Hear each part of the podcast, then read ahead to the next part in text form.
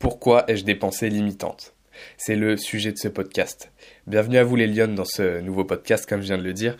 Et euh, aujourd'hui on va, on va apprendre en fait, on va apprendre l'origine de ces pensées limitantes. On va creuser.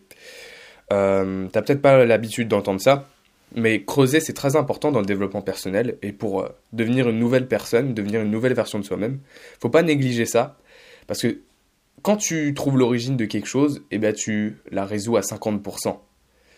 Quand tu trouves l'origine de tes mots, tu résous le problème à 50%. Et là, dans, ce cas-là, c'est les pensées limitantes. Qu'est-ce qui fait que tu te rabaisses dans ta tête? Qu'est-ce qui fait que euh, tu, perds confiance? Qu'est-ce qui fait que tu doutes de toi? Qu'est-ce qui fait que d'un coup tu dis oh putain quel conne. Tu vois? Qu'est-ce qui fait qu'est-ce qui fait que tu penses comme ça? Qu'est-ce qui fait que tu te dis ouais mais j'y arriverai jamais parce que j'ai pas assez de temps? Et en fait c'est des excuses à 2 balles 50. Tu vois ce que je veux dire? Donc, on va apprendre aujourd'hui l'origine de ces pensées limitantes. Laisse-moi te faire part d'une anecdote que, bah, j'ai eue, hein, et ça m'arrive encore d'avoir des pensées limitantes, c'est ok. Maintenant, après, il faut identifier.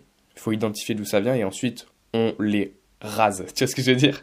Et on les remplace. C'est super important. Mais on va apprendre aujourd'hui pourquoi est-ce que j'ai des pensées limitantes.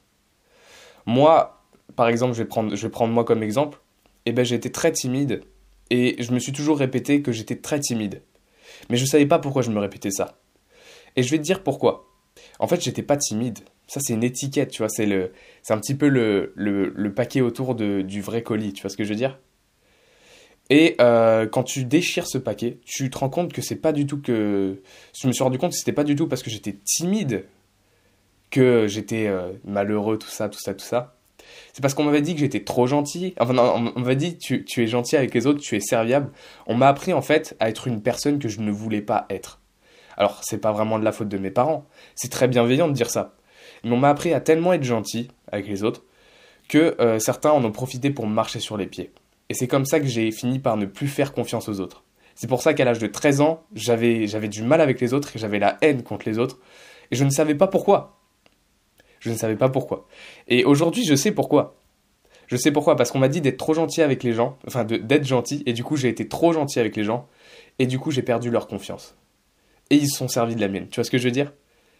Et quand j'ai creusé comme ça, eh ben, je me suis rendu compte qu'en fait souvent ça vient de l'éducation. Si aujourd'hui tu as des, euh, croyances limitantes, c'est sûrement qu'en fait on, tu as été dans un environnement, voilà. C'est pas forcément les parents, c'est pas forcément... Euh, je sais pas moi, c'est pas forcément les amis, tout ça, mais c'est en général, c'est l'entourage dans lequel tu as baigné. Tu vois ce que je veux dire? Parce qu'en fait là, on est entouré de 97% des personnes. Euh, c'est très rare de, rencontrer des 3%, tu vois ce que je veux dire? Mais 97% des personnes, elles voient le négatif partout. Tu vois ce que je veux dire? Elles se rabaissent. Elles n'ont pas confiance en elles. Elles se déresponsabilisent. J'adore ce terme.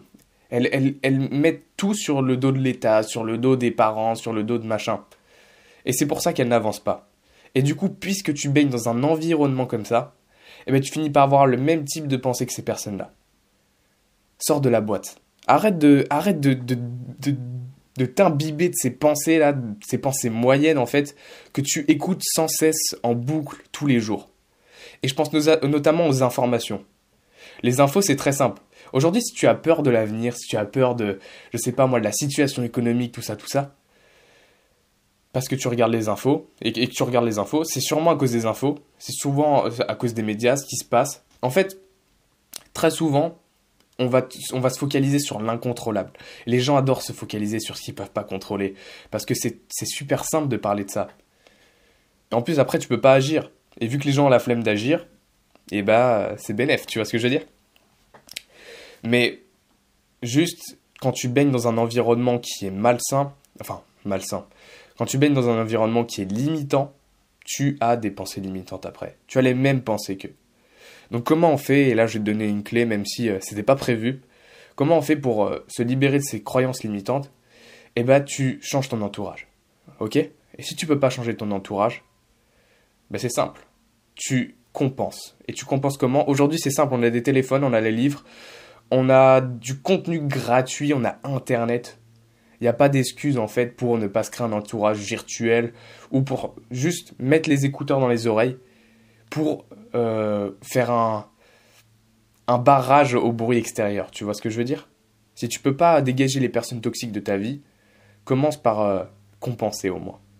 Et plus tard, tu deviendras une nouvelle personne et tu attireras les bonnes personnes. Voilà.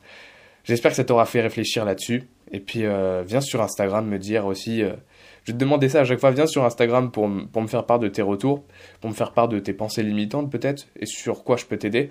On avance ensemble. Et puis, moi, je te dis à plus dans le prochain podcast, qui sera d'ailleurs sur trois secrets méconnus pour ne plus attirer euh, les mauvaises personnes dans sa vie. Tu vois ce que je veux dire? J'ai déjà dit quelques clés ici. Mais voilà, à plus pour un prochain contenu sur Instagram ou sur, euh, bah, euh, ce Spotify ou peu importe où tu m'écoutes pour les podcasts. C'était Lucas. Ciao, ciao.